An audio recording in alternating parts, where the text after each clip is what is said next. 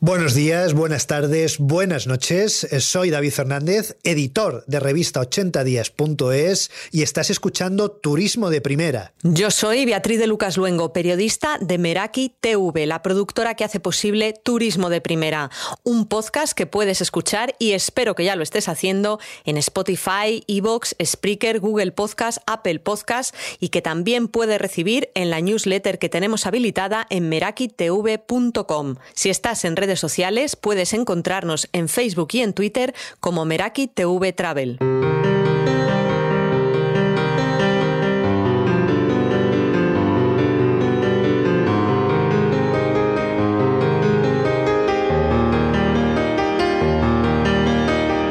La figura de Galdós en la literatura del 19 y su relación con Europa es indudable y me pareció oportuno eso, me pareció oportuno el, presentar al lector un Galdós distinto. Un Galdós en este caso que tiene mucho que ver con el viaje.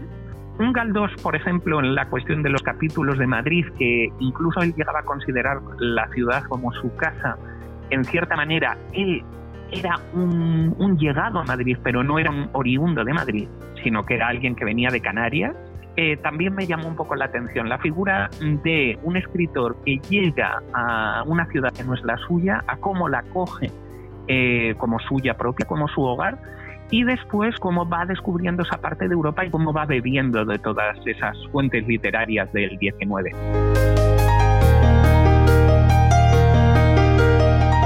2020, año pandémico, como decía Gil de Viedma, pero también, aunque ha pasado un poco desapercibido, es el centenario de la muerte de Benito Pérez Galdós.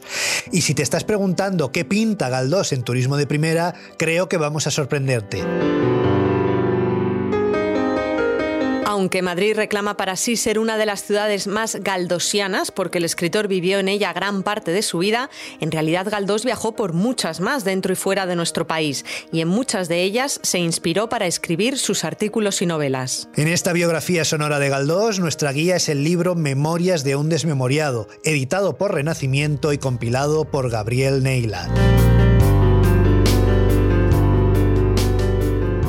Memorias de un desmemoriado es una obra curiosa desde el título. Gabriel Neila, filólogo especializado en literatura inglesa, explica el porqué de este título tan irónico, Marca de la Casa en Galdós. Bueno, pues es una cosa curiosa, porque cuando los lectores se acercan al libro, se darán cuenta que una de las primeras frases y uno de los primeros recursos que utiliza Galdós es aquello de llamar a, a su frágil memoria todo el tiempo.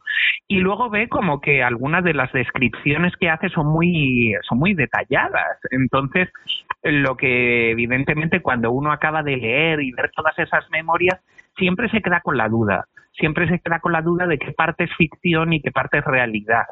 Los críticos han considerado este libro como una obra menor porque no es, no es una cuestión sesuda y no es una reflexión eh, muy paso a paso de todo lo que vivió el autor bajo su propia voz, pero realmente yo creo que son selecciones de lo más importante que él vivió. Entonces, eh, ¿tiene parte de imaginación? Mm, la tiene, la tiene porque yo creo que juega y que dentro del Galdós novelista está ese alma de, de ficcionador y cosas que llevarían a pensar como que eso, que Galdós en cierta manera nos está engañando con, esa, con ese nombre de frágil memoria.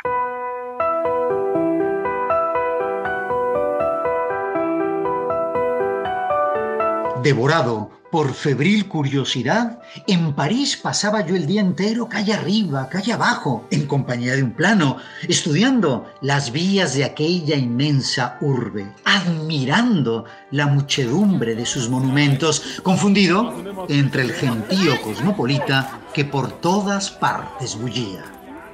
A la semana de este ajetreo, ya conocía París como si este fuera un Madrid diez veces mayor.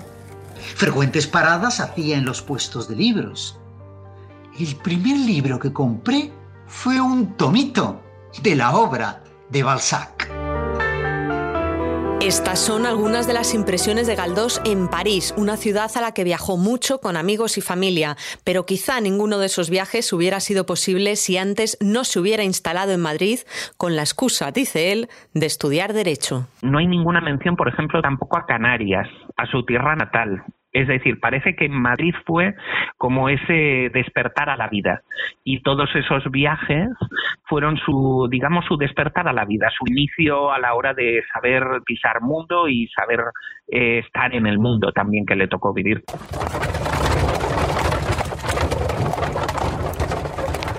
Al día siguiente, pasando por la plaza de la ópera, vi en una tienda el anuncio de billetes circulares para la excursión por el Rin. Sin pensarlo más, compré mi billete y emprendí mi correría solito, ansioso de pasar la frontera de Alsacia y llegar a Estrasburgo.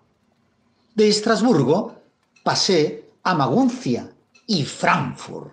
De allí me trasladé a Biebrich, donde tomé el vapor para la excursión fluvial.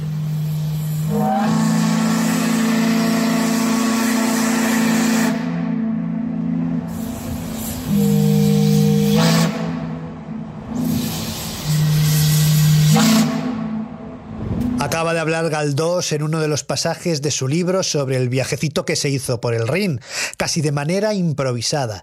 Si algo consigue Memorias de un desmemoriado es trasladarnos la imagen de un Galdós vitalista y que aprovechaba el momento. Y además a sitios donde realmente esa imagen, en cierta manera provinciana, que muchos de sus colegas de profesión le, dieron, con aquel sobrenombre de, del garbancero, mm. como tiene una apertura de miras y y, una curiosidad, efectivamente, eh, por un mundo, por una Europa que está, pues eso, eh, pues en cierta manera teniendo cada vez más relación entre sí con los diferentes países. Y hay, aparte de todos estos viajes de aquí, hay multitud más. O, lo que hemos recuperado en Memorias de un desmemoriado es como tal esos artículos, pero por descubrir está también ese, es, ese Galdós viajero que tiene pues multitud de, de artículos periodísticos. Y aunque nos cueste creerlo, Galdós no nació siendo viejo, ni solo escribió novelas sesudas. Fue un joven que hacía pellas en la universidad y que además de los episodios nacionales escribió artículos y obritas que no por ligera resultan menos interesantes. Gabriel Neila. Todas esas cuestiones de lo que se podría llamar historia en minúsculas y bueno, en mayúsculas, porque también hay algún episodio histórico importante narrado, son esa manera de hacerse él periodista y hacerse persona como tal. Entonces, la idea que tenemos efectivamente es de un escritor mayor, un escritor, un novelista de novela más o menos histórica, un retratista de una época, pero esta imagen pequeña y esta imagen social es la que quizás se le, se le ha echado en falta y el mercado editorial no prestó tanta atención hasta esta recuperación, que había algunas ediciones anteriores, pero, pero hasta esta recuperación de memorias de un desmemoriado, que es cuando se ve Galos bajo otro prisma.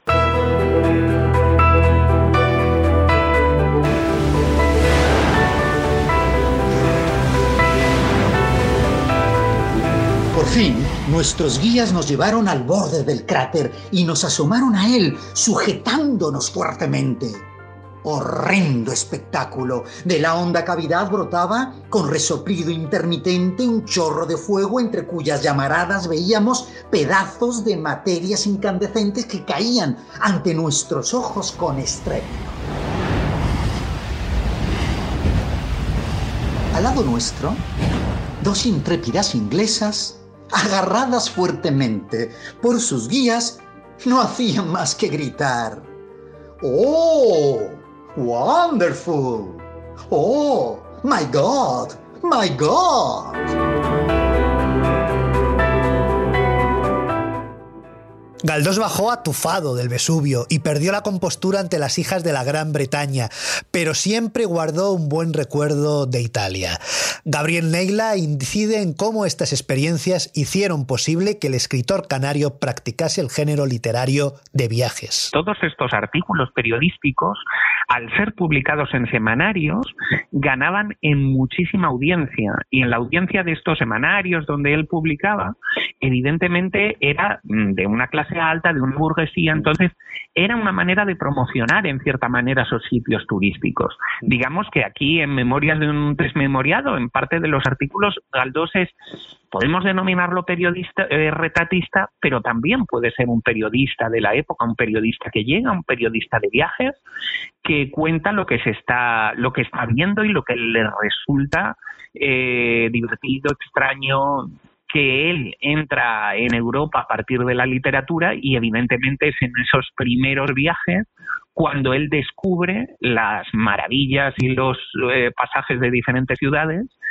que él ya conoce gracias a muchos autores. Porque, por ejemplo, uno de los viajes que él lleva a Reino Unido, que él lleva a Inglaterra en aquella época, fue en busca de la casa de William Shakespeare. Entonces, fue a partir de ahí cuando esa mezcla de literatura y turismo es lo que le lleva a él a, eso, a empezar a redactar este tipo de, de artículos, este tipo de trabajo.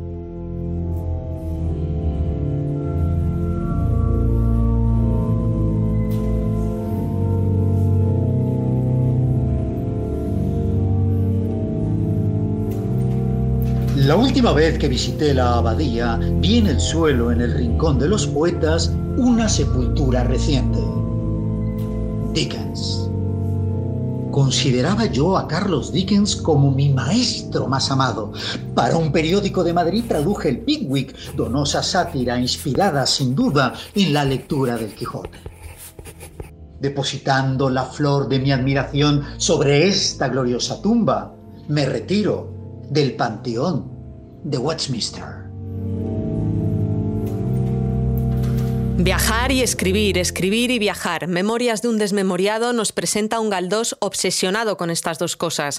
Así que lo mejor era aprovechar los viajes para luego ambientar sus novelas, como le pasó con Gerona. A ver, la literatura de viajes vista desde otro prisma, vista desde el prisma de un novelista, donde te baja la tierra y donde te está contando todo, ya no solamente la descripción de lugares, sino la descripción del paisanaje que es parte importante de los lugares, claro está.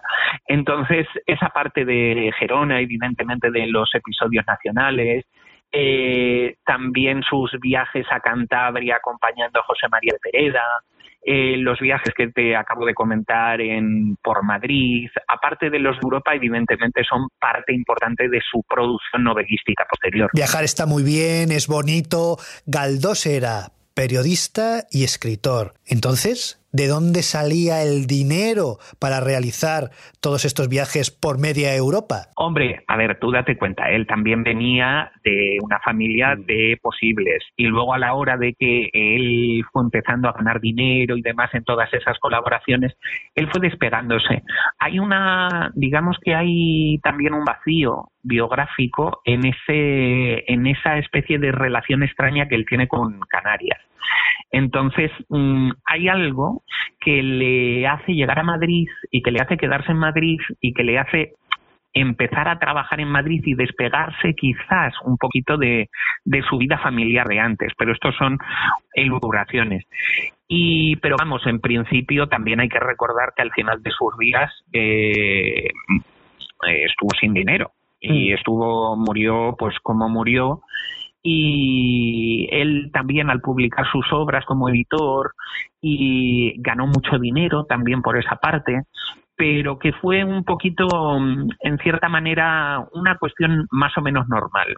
Hemos centrado el tiro solamente en este libro en lo que son los viajes, pero eh, hay que tener en cuenta eso también, que es una determinada parte y una determinada época de la vida de Galdós.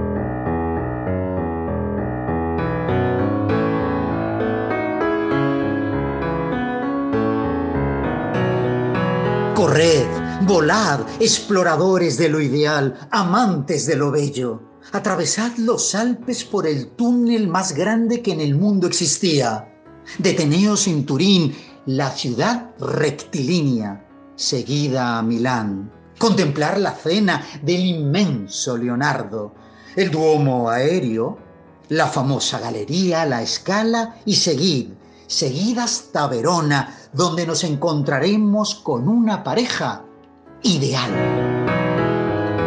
Romeo y Julieta.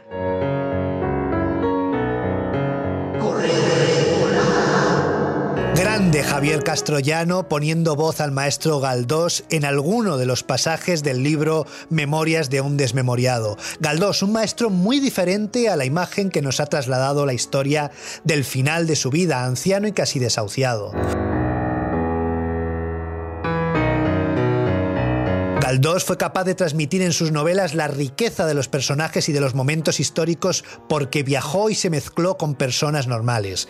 Y además podemos considerar a Galdós uno de los iniciadores del turismo en el siglo XIX y de la literatura de viajes actual.